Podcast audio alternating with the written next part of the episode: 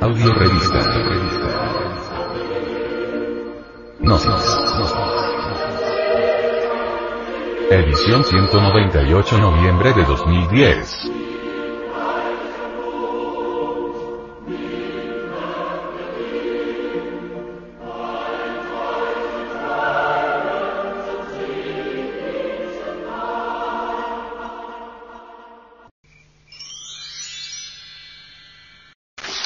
Cruda realidad. El matrimonio gnóstico cristiano. Una sola carne. No entrará en la congregación de Jehová el que tenga magullados los testículos, o amputado su miembro viril. Deuteronomio, 23. 1.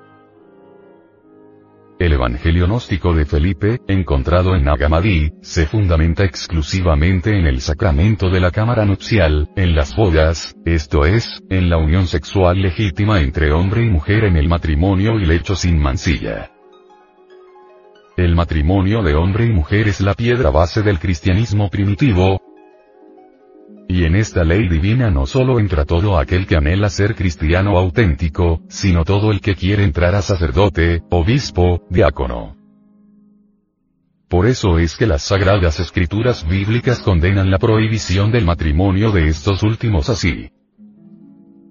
Pero el Espíritu dice claramente que en los postreros tiempos algunos apostatarán de la fe, escuchando a espíritus engañadores y a doctrinas de demonios, por la hipocresía, de mentirosos que, teniendo cauterizada la conciencia, prohibirán casarse, y mandarán abstenerse de alimentos que Dios creó para que con acción de gracias participasen de ellos los creyentes y los que han conocido la verdad. Primera de Timoteo, 4. Del 1 al 3. Obsérvese que a estos versículos se refieren a doctrinas que prohibirán el matrimonio en los postreros tiempos, y como quiera que estos han llegado y en ellos estamos, la iglesia que prohíbe el matrimonio y que por lo tanto es contemporánea con nosotros, está apostatando de la fe. Por eso se ha dicho, palabra fiel. Si alguno anhela obispado, buena obra desea pero es necesario que el obispo sea irreprensible, marido de una sola mujer, sobrio, prudente, decoroso, hospedador, apto para enseñar, no dado al vino, no pendenciero, no codicioso de ganancias deshonestas, sino amable, apacible, no avaro. Que gobierne bien su casa, que tenga a sus hijos en sujeción con toda honestidad. Primera de Timoteo, 3. 1 al 5. En el apócrifo griego del retorno al pleroma valiosísimo documento cristiano, publicado en 1979 por la Volumnia Editrice, Perugia, Italia, dice. Capítulo B, 1. Por eso León Crestos, emanación del Padre, el Baruch Jesús, el divino maestro de amor, completó las enseñanzas de Hermes, aquellas de Pitágoras y aquellas de Moisés, y amplió la gnosis, admitiendo en ella a todos los hombres. Capítulo B, 24. Y enseñó que el hombre habiéndose separado en dos, el macho y la hembra, está lleno de tinieblas, mas cuando haga de sí una sola cosa, estará lleno de luz. Capítulo B, 25.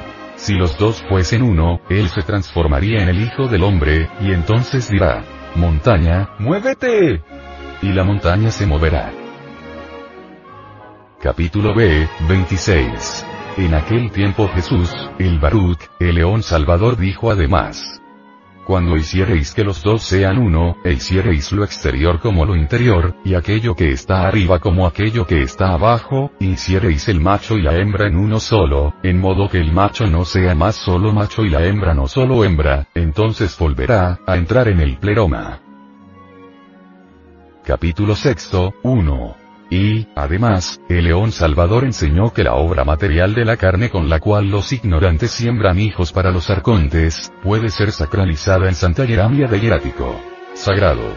Higamia, casarse, esposa, y servir sapientemente al ascenso por las siete esferas según la gnosis, reconstruyendo el originario andrógeno perdido del Adán Cadmón con el descenso al mundo hílico materia y forma. Capítulo sexto, 2. Regresando Eva en Adán, cesará para siempre la muerte que ellos merecieron para sí y para su progenie desde el momento de la separación. Los párrafos anteriores demuestran e ilustran claramente para qué es el verdadero matrimonio. La antropología gnóstica ha demostrado que en un principio, el ser humano era andrógino, era macho y hembra a la vez, y podía por sí mismo crear y multiplicarse por medio del verbo.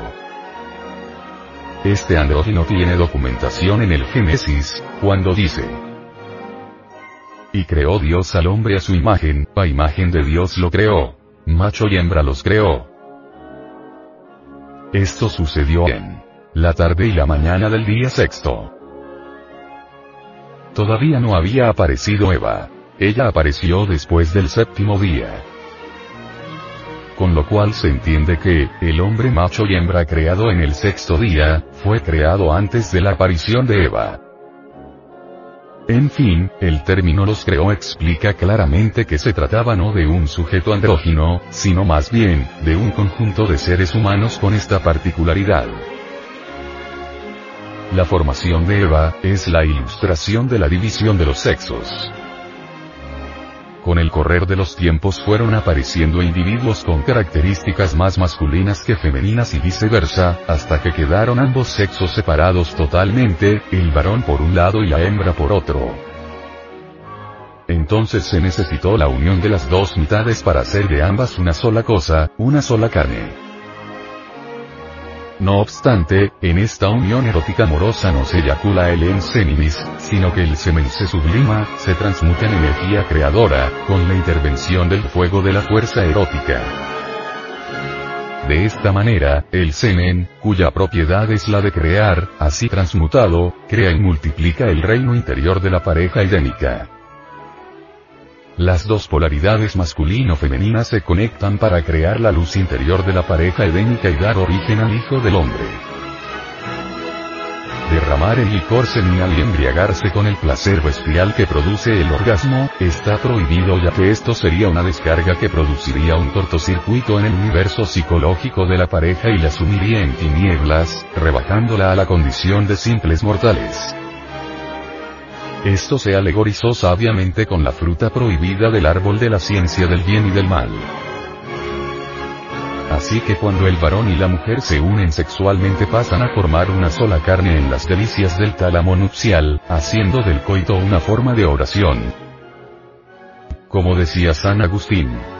En su obra, El pecado original, capítulo 35, San Agustín dice no se perdería la incolumidad, la virginidad del alma, por la violación del perturbador deseo, sino que más bien obedecería el líbido, al imperium tranquilísima e caritates. Sin dolor y sin sangre consumaría la virginidad desposada el acto sexual. Como tampoco la parturienta sentiría dolor alguno. En su otra obra, La ciudad de Dios, San Agustín manifiesta que la posibilidad del sometimiento del sexo y de los órganos reproductores a la voluntad, en este acto sagrado, así. ¿Por qué, no hemos de creer que los humanos pudieran antes de la caída en pecado, dominar los órganos sexuales lo mismo que los restantes miembros del cuerpo, a las cuales sirve el alma a través del deseo sin molestia, ni excitación? Conclusión las gentes, los hombres verdaderos se reproducen ciertamente por la suprasexualidad. Pero son hombres y su sistema de reproducción no sería aceptado hoy en día por los animales intelectuales. Porque el sistema de reproducción de los hombres verdaderos es el de la suprasexualidad. Es un sistema sagrado que causaría risa y rechazo a los antropólogos materialistas, aún más, se sentirían ofendidos. Los hombres reales consideran sagrado al sexo, y por ello jamás eyaculan el esperma sagrado. El esperma es considerado por los hombres auténticos, como materia venerable.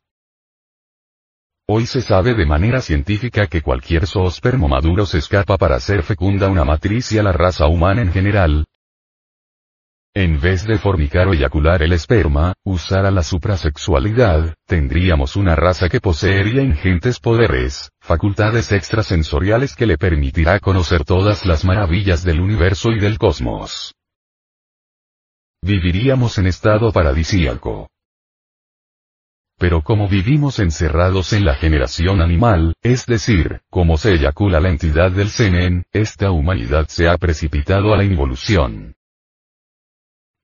Incuestionablemente, el animal intelectual no podría jamás aceptar el sistema de transmutación de la suprasexualidad, precisamente por su condición de animal. El sistema de transmutación sexual, de suprasexualidad, no es para los animales intelectuales, es para los hombres, son dos reinos distintos. Así que, en realidad, de verdad no debería sorprendernos que los animales intelectuales rechazaran la suprasexualidad, y tienen hasta razón en rechazarlo, pues tal sistema no es para los animales intelectuales, repito, sino para los hombres. Sin embargo, como quiera que los gérmenes del hombre, a pesar de todo, están en nuestras glándulas endocrinas sexuales, es obvio que, si trabajamos con el sistema sexual de la suprasexualidad, que es el de los hombres, podemos en realidad de verdad regenerar el cerebro y desarrollar dentro de la naturaleza fisiológica y biológica y psicosomática al hombre real, al hombre verdadero. Pero reiteramos, esto no le gusta a los animales intelectuales. Nosotros, en la Gnosis, hemos difundido por todas partes los misterios del sexo. Si bien es cierto que el gnosticismo universal ha aceptado el sistema de la suprasexualidad, no es menos cierto que millones de animales intelectuales lo han rechazado y no podemos criticarlos puesto que ellos son animales intelectuales.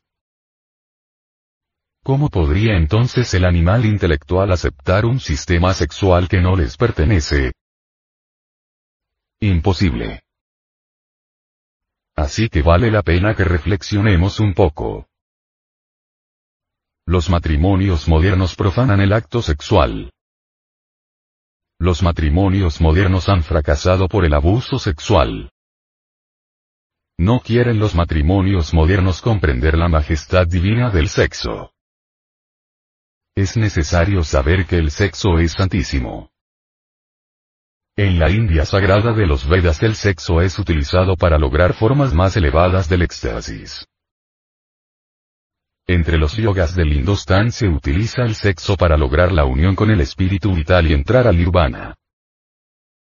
A ningún sabio del Oriente se le ocurre utilizar el sexo para satisfacer pasiones carnales. El yoga tántrico recurre a la mujer y la mujer al varón para su autorrealización íntima. Lo mejor que tiene el hinduismo y el budismo es el tantrismo.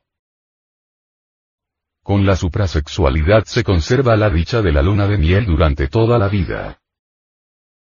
Con la suprasexualidad hay felicidad verdadera, la pareja siente cada vez más ganas de acariciarse y de realizar el acto sexual sin llegar jamás al cansancio ni al aburrimiento. Con este acto sexual se acabarán los divorcios en el mundo.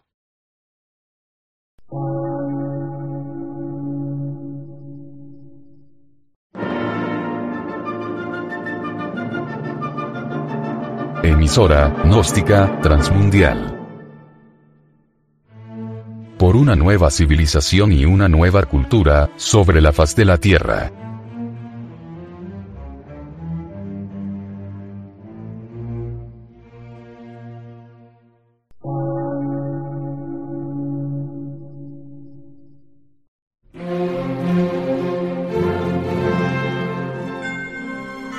Medio de radiodifusión científico, artístico, místico y filosófico, de la Asociación Colombiana de Centros de Estudios Gnósticos, Antropológicos, Psicológicos y Culturales. A.C.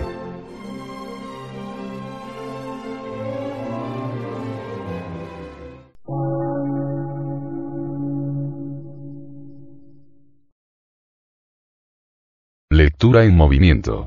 Difusión sin fronteras.